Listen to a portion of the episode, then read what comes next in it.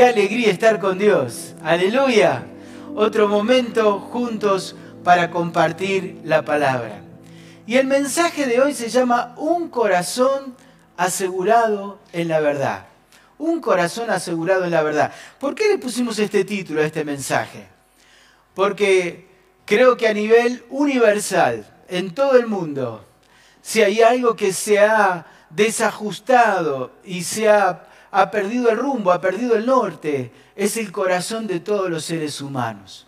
Nuestro corazón se ha sacudido de una forma tremenda. Aquellas cosas en las que confiábamos, aquellas verdades en las que creíamos, hoy se nos han derrumbado, se han roto nuestros parámetros, nuestra confianza, nuestras fuerzas. Aquello en lo cual era seguro para nosotros se derrumbó. Y justamente el mensaje dice esto, un corazón asegurado en la verdad.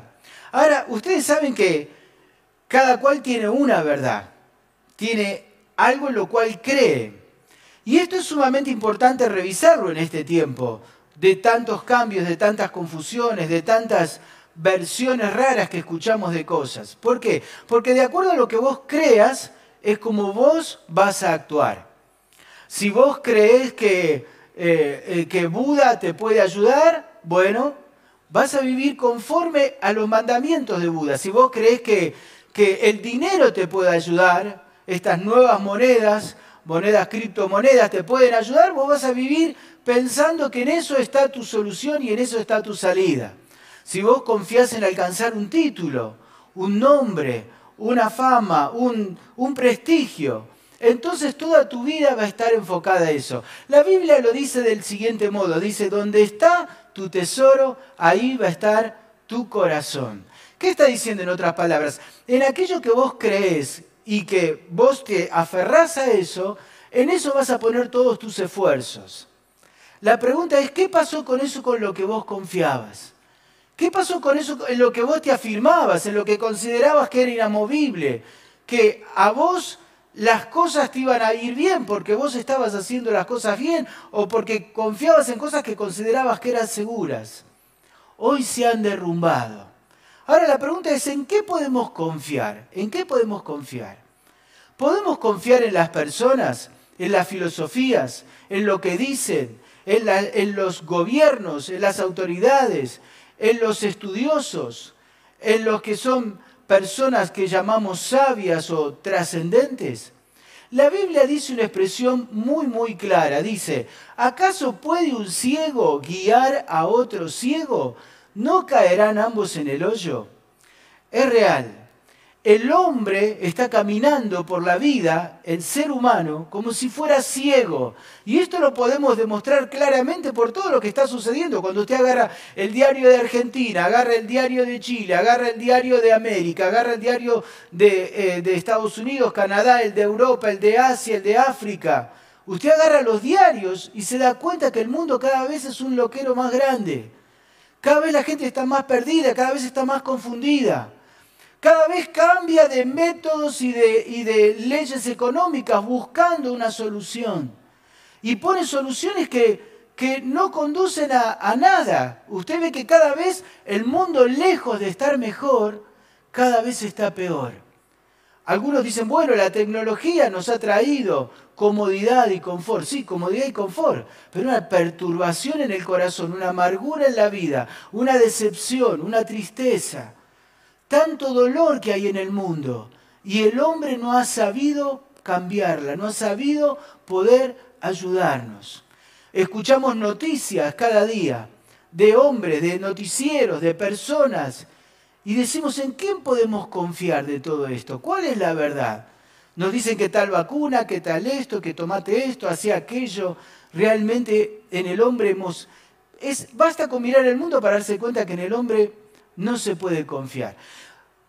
Algunos confían en sí mismos, en sus fuerzas, en sus capacidades, en su inteligencia, en cosas que ellos consideran que, bueno, yo me mantengo firme y creo en lo que yo creo y en esto me, aseguro mi vida.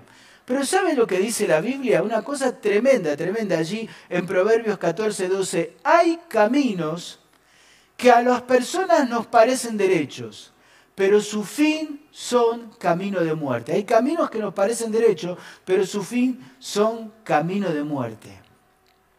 Hace un tiempo me habían hablado de esto nuevo que está saliendo por todos lados, que es las criptomonedas.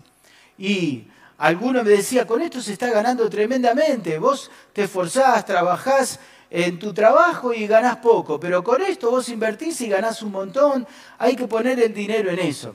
Así que decidimos poner un poco de dinero en eso a ver qué pasaba. Bueno, creo que si entendés un poco del tema sabés qué nos pasó. Perdimos lo que pusimos, perdimos a la mitad, se bajó tremendamente, de golpe subió porque alguien anunció algo, de golpe cayó. Lo que vos y yo consideramos firme, lo que vos y yo creemos, lo que, lo que hemos hecho cosas para estar bien, nos damos cuenta que no podemos confiar ni siquiera en nosotros mismos. Decíamos éramos fuertes, yo soy fuerte. Pero, ¿sabes? Últimamente están diciendo que hasta están internando personas atléticas, personas que eh, están muy bien físicamente, están internando por el coronavirus. Pero el coronavirus no sería solamente lo único grave que estamos viviendo. Personas que estaban muy firmes en sus convicciones, en su seguridad, en su persona, en su estatus, en su conocimiento Hoy estamos todos temblequeando, nuestro corazón temblequea, porque ya no sabemos en qué creer o de qué agarrarnos. Pero ¿sabe por qué decimos aleluya? ¿Por qué damos gracias a Dios? ¿Por qué estamos felices en medio de tanta necesidad y de tanta confusión? Porque la Biblia dice una cosa tremenda, dice, mejor es confiar en Dios que confiar en el hombre. Mejor es confiar en Dios que confiar en el hombre. Mira, si has confiado en gente, la gente te va a fallar. Si has confiado en vos mismo y vos decís yo me aíslo de los demás, lo que dicen los demás no me importa y yo vivo como yo creo que tengo que vivir, también los parámetros se te han derrumbado en este tiempo. Pero sabes, una bendita noticia que nos llena de felicidad. Jesús no ha sido conmovido. Sus promesas son fieles y reales y sus verdades permanecen para siempre. Aleluya. Y en esta mañana yo te quiero hablar de siete verdades que Jesucristo dijo acerca de sí mismo que nos dan seguridad y confianza a todos los que hemos puesto nuestra esperanza en Él. Siete verdades tremendas. Los siete yo soy de Jesús.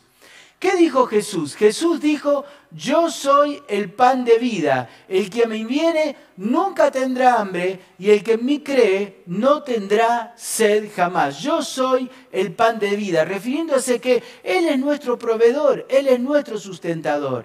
En segundo lugar dijo, yo soy la luz del mundo. El que me sigue no andará en tinieblas, sino que tendrá la luz de la vida. O sea, estaba diciendo, yo soy la guía, yo soy tu guía en este momento de confusión, de oscuridad, de incertidumbre, de donde no sabes para dónde caminar. Te quiero decir que esto no te pasa a vos, nos pasa absolutamente a todos.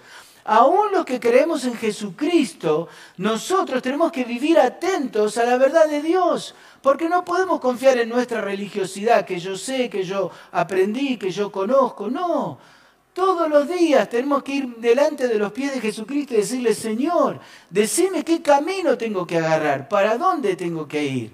En tercer lugar, Jesús dijo, yo soy la puerta. El que por mí entrare será salvo. Y entrará y saldrá y hallará pastos. El ladrón viene para hurtar, matar y destruir. Pero yo he venido para que tengan vida y para que la tengan en abundancia. Yo he venido para que tengan vida. Yo soy la puerta, dijo Jesús. ¿Cuántas puertas se abren delante nuestro?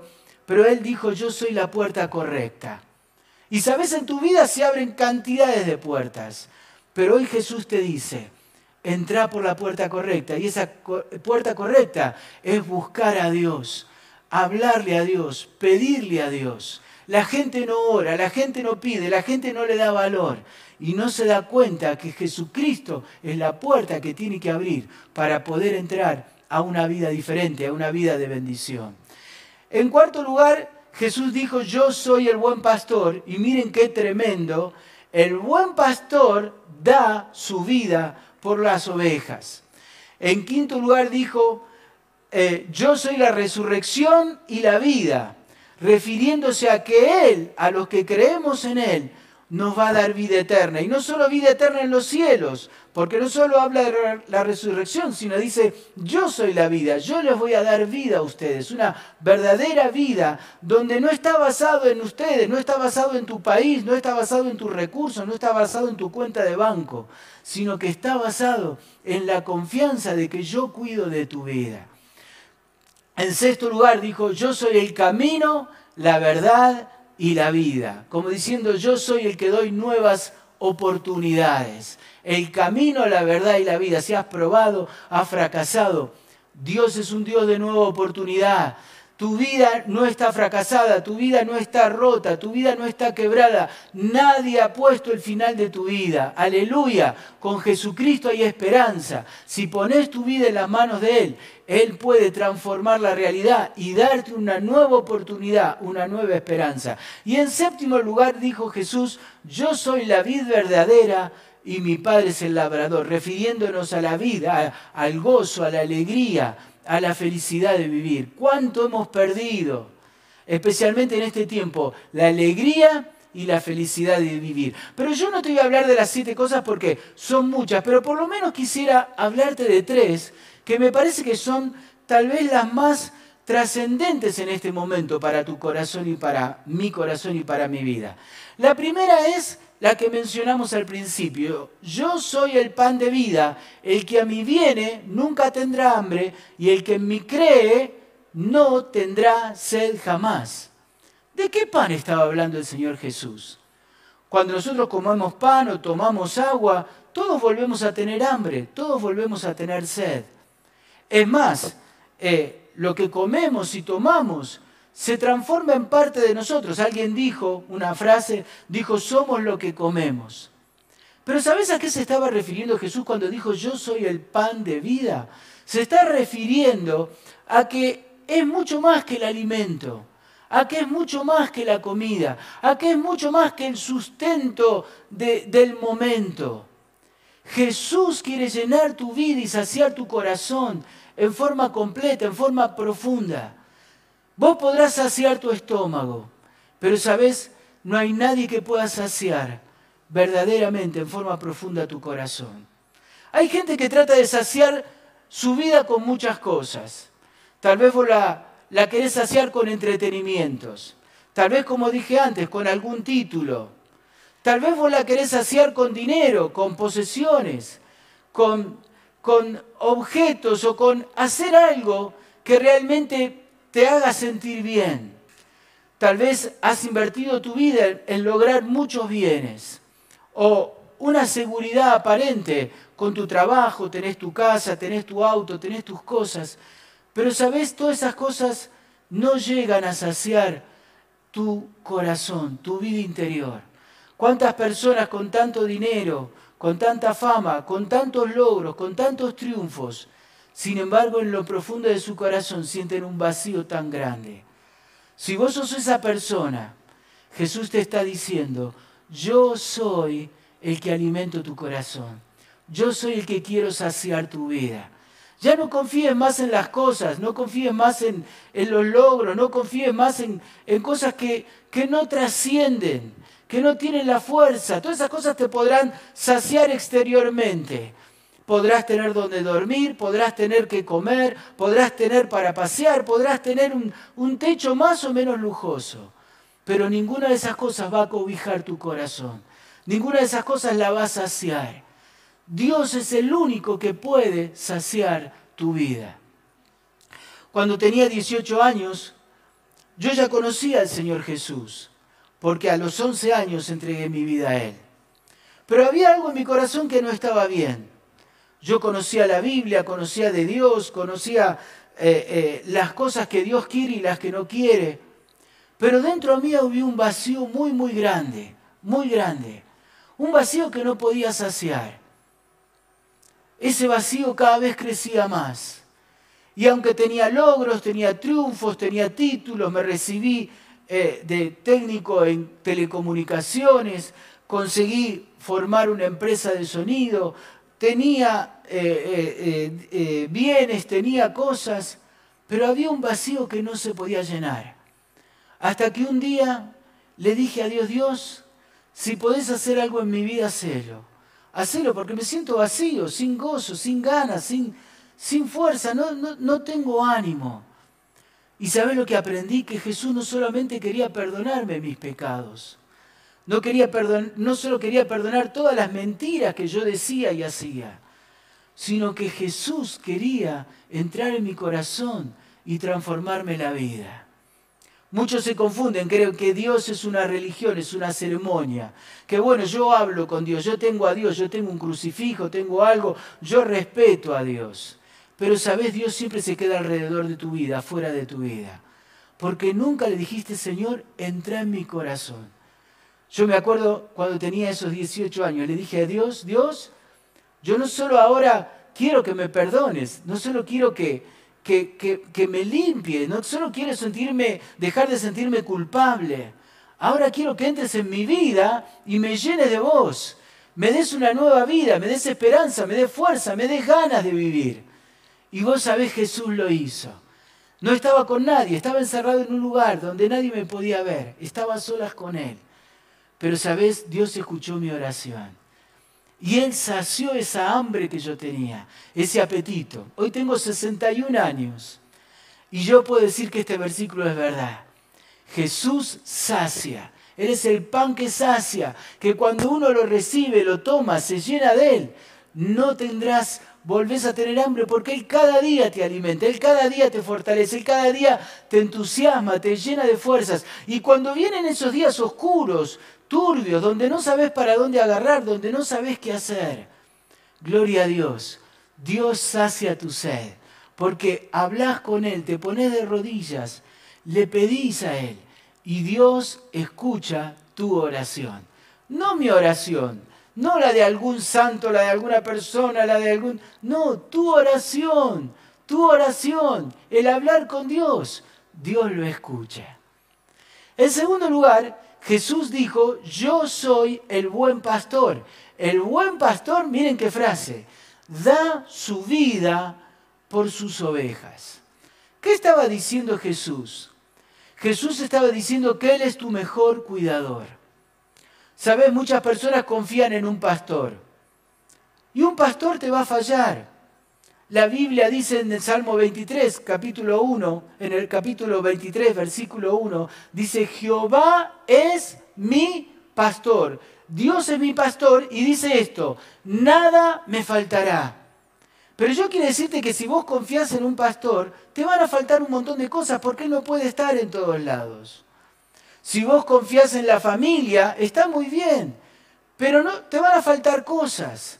Porque tu familia no puede estar en todas las cosas, no puede estar en todos los lados, no tiene todos los recursos. Si vos confías en una iglesia, también te van a faltar cantidad de cosas. Y si vos confías en un amigo, también lo mismo. Te van a faltar cosas. Porque nadie puede saciarte, ni nadie puede cuidarte, ni nadie puede hacerlo como lo hace Dios. Y eso que hace Dios no es de afuera hacia adentro, que alguien lo hace por mí es de adentro hacia afuera. No es un, un regalito que yo encontré tirado en la calle, no.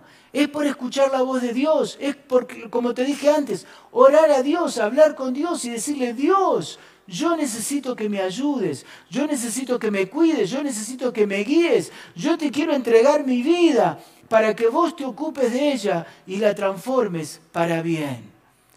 Dios es tu pastor. Y cuando dice esto es algo tremendo. Dios es todopoderoso. Él tiene toda autoridad. Dice, toda autoridad me ha sido dado en la tierra y en el cielo, en este siglo y en el venidero. Dios tiene todo poder y toda autoridad. Dice la Biblia que Dios es omnisciente. ¿Qué quiere decir? Que Él sabe todas las cosas. ¿Cuántas veces tenemos que decidir cosas y no sabemos qué hacer? Aún conociendo de Dios y sabiendo de Dios, no sabemos qué hacer, para dónde agarrar, pero Dios dice que es el omnisciente. Dios dice que es omnipresente. ¿Qué quiere decir? Que Él está en todos lados. Vos necesitas conseguir una ficha, tomar un teléfono, irte a un país, hablar con un religioso, ir a una iglesia, conocer a alguien privilegiado. Donde estés, si estás en un hospital, si estás en tu casa, si estás en la cárcel, si estás en la calle, estás en tu oficina, en cualquier lugar donde estés, vos tenés un teléfono directo con Dios. Y Dios te dice esta frase tremenda, tremenda, para que vos confíes en Él. Dice, yo soy tu pastor.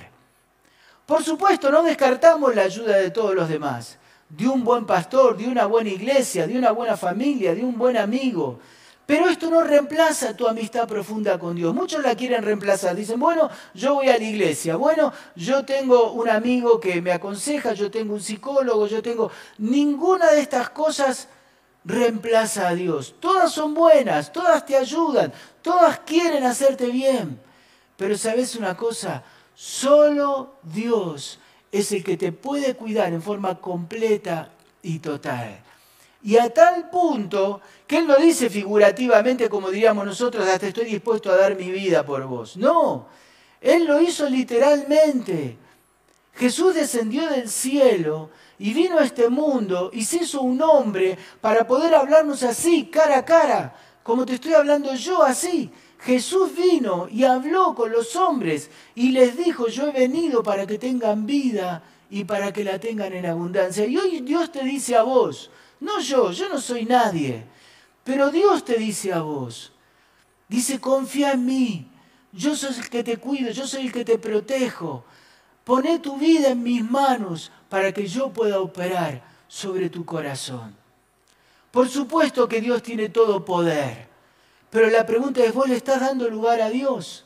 Muchas veces hasta cometemos el, la vergüenza de criticar a Dios, de decir, ¿cómo puede pasar todas estas cosas si, si Dios es todopoderoso? Justamente la pregunta es esa. ¿Estás confiando vos? Yo no, le eche la culpa a los demás. Estoy hablando de, de mí. Ricardo, ¿vos confías en Dios? ¿Vos Estás hablando con Dios como te dije antes. El cuidado de Dios no viene de afuera.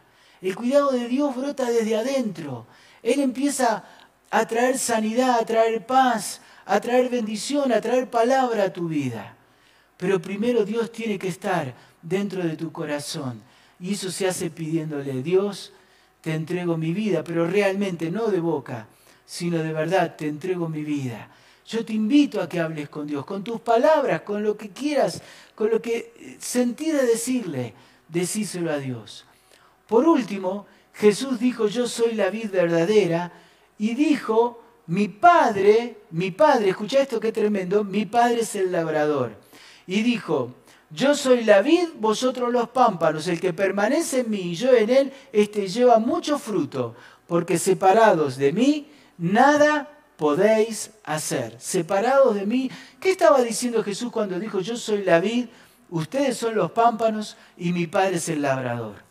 Estaba diciendo que cuando vos te unís a Dios, cuando vos te unís a Jesucristo, no importa cuánto sepas, cuánto conozcas, no importa eh, si has oído de Dios, sabes mucho, sabes poco. Cuando vos te unís a Jesucristo, Dice que es como el pámpano que se agarra y está pegado al tronco de la vid y empieza a tener fruto, y no un poco de fruto, empieza a tener mucho fruto. ¿Saben por qué? Porque el pámpano solo no puede hacer nada, pero cuando está pegado al tronco de la vid, empieza a dar flores, empieza a dar ramas, empieza a dar eh, eh, eh, uvas en abundancia. Jesús te dice, agárrate de mí en medio de la desesperación, en medio de la dificultad, en medio del problema, agárrate de mí. Yo soy el que sostengo tu vida. Y dice algo más que es una bendición tremenda que tenemos que abrazar y darle gracias a Dios. Dice, mi padre es el labrador. ¿Sabes lo que hace un labrador? Un labrador corta hojas que están viejas, que están feas, un labrador poda, un labrador riega, un labrador hace que la fruta y que el árbol y que la vid pueda crecer. Sabes, en tu vida hace falta eso. Tal vez sos una vid, tal vez has tenido frutos, tal vez has tenido logros, pero nadie te ha podado. Nadie ha quitado cosas que dañaban tu vida.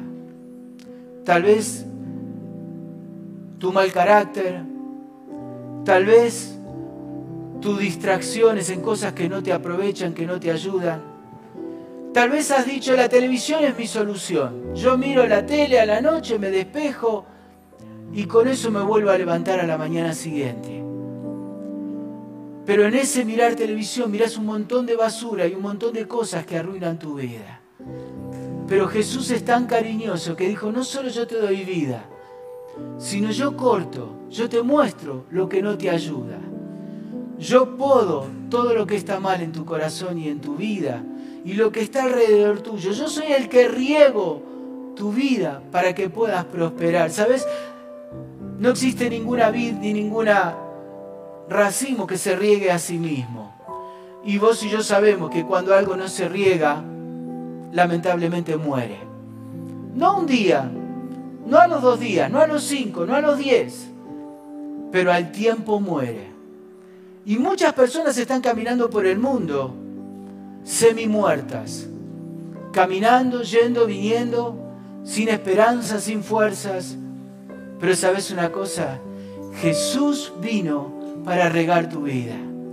Jesús vino para transformarla. Jesús vino para podarla. Jesús vino para que tenga fruto y dice fruto en abundancia. Y te desafía en este momento. Te habla tu corazón porque te quiere, porque te ama. Jamás la intención de Dios es retarte, es pegarte, es maltratarte, es condenarte. Ni siquiera reclamarte nada. Todo lo contrario, Jesús quiere que vos le des tu corazón para que desde adentro pueda transformarte y hacerte un hombre, una mujer, un joven, un muchacho, una chica feliz.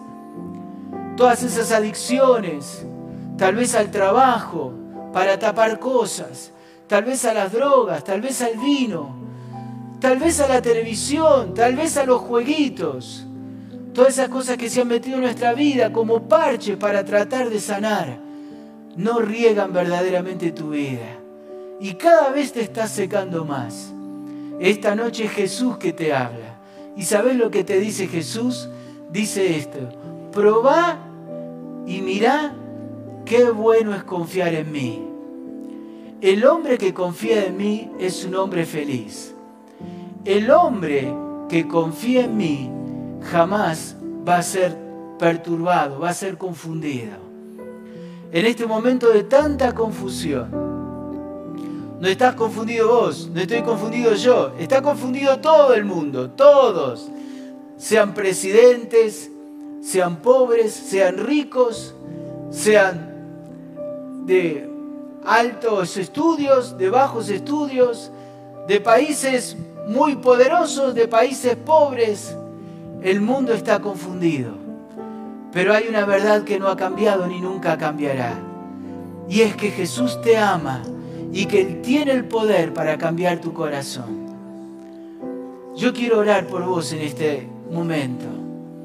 Y quiero que oremos no solo a aquellas personas que nunca han entregado su vida, sino también por aquellos que, que somos hijos de Dios. Que el mundo tal vez y las circunstancias nos han nos han enfriado, nos han engañado. Nos hemos alejado de Dios, el que nos poda, el que nos cuida, el que nos riega. Qué bueno que en este momento vos puedas volver a Él. Y sabes, a veces nuestro corazón nos miente, nos engaña. Nos dice, Dios te va a condenar. Dios te reclama. Dios te mira y vos sabés lo malo que sos. Pero sabés que no es así. Dios conoce toda la verdad de tu vida. Y aún así, con toda esa verdad, Él hoy te está hablando porque te quiere abrazar, porque te quiere bendecir. Y está esperando que vos te pongas en sus manos, no con grandes ritos, ni conocimiento, ni palabras, sencillamente con tu corazón. Dale tu corazón a Jesús. Como decía lo que leímos recién de la Biblia, probá y ve Qué inmensamente bueno es Dios. Cómo los que confían en Él son fortalecidos, son podados, son regados y son bendecidos. Amén. Oramos. Gracias, papá, gracias. ¿Quién de nosotros merece un mensaje así? Ninguno. Ninguno, ninguno. No hay un hombre que sea bueno sobre la faz de la tierra. Todos cometemos errores, equivocaciones y aún los que quieren vivir según ellos bien, nos equivocamos cantidad de veces, lastimándonos a nosotros y lastimando a otras personas, tomando malas decisiones, aún con buena intención. Señor, pero gracias porque hoy viniste a nuestro socorro, hoy viniste a darnos vida, hoy viniste, Señor, a decirnos, yo soy el que te cuida. Yo soy el que te cuida y yo no te cuido como te cuidan los hombres, como te cuida el dinero, como te cuida un título que un día sirve y mañana todo se derrumba. Yo estoy siempre ahí al lado tuyo. Yo estoy siempre, siempre, en donde quiera que vayas. Yo estoy con vos. Solo estoy esperando que vos me abras tu corazón. Y hoy Dios queremos abrirte nuestro corazón. Yo quiero pedirte, Señor, que vos entres una vez más en mi vida y en la vida de todos los que están escuchando. Vos limpies de todas aquellas cosas que se han metido y que le hemos dado lugar y, y no nos ayudan, no nos sacian. Son vasos rotos que uno les pone agua y se derrama todo lo que pone. Señor, pero vos sos fiel, vos sos verdadero, vos sos fiel. Cuando pedimos de verdad, cuando te hablamos a vos, vos respondés, vos respondés. Nunca has fallado y jamás fallarás. Gracias Dios, gracias, gracias. Te pido Padre que ahora bendigas con tu presencia a todos los que estamos orando. En este sentir de pedir tu ayuda, de pedir tu bendición, de pedir que entres en nuestro corazón. Ya sea que estemos enfermos, que estemos sanos, que estemos, Señor, sin paz, confundidos, perturbados. Hoy venimos a vos, papá, para que vos aquietes nuestro corazón, vos traigas paz, vos nos muestres la puerta correcta porque nosotros no la sabemos. Vos dijiste, yo soy la puerta y queremos entrar en vos, queremos entrar en vos. Padre, queremos que te quedes con nosotros y que, como dice tu palabra, vos traigas paz y nos hagas descansar. Gracias por hacernos felices. Solo vos lo podés hacer. Bendito seas en el nombre de Jesús. Porque, repito otra vez, no lo merecemos, pero es el regalo que vos le das a todos los seres humanos que se acercan y te dan la oportunidad. Yo quiero pedirte, querido amigo, dale hoy la oportunidad a Jesús. Querido hermano, dale hoy la oportunidad de Jesús, que Él vuelva a entrar y a renovar tu vida, a encender el fuego dentro de tu corazón. Y puedas realmente experimentar la alegría, el gozo, la felicidad de que en medio de toda esta tormenta, Él está abrazando tu vida y está trayendo seguridad. Gracias, gracias. En el nombre, en el nombre de Jesús. Amén.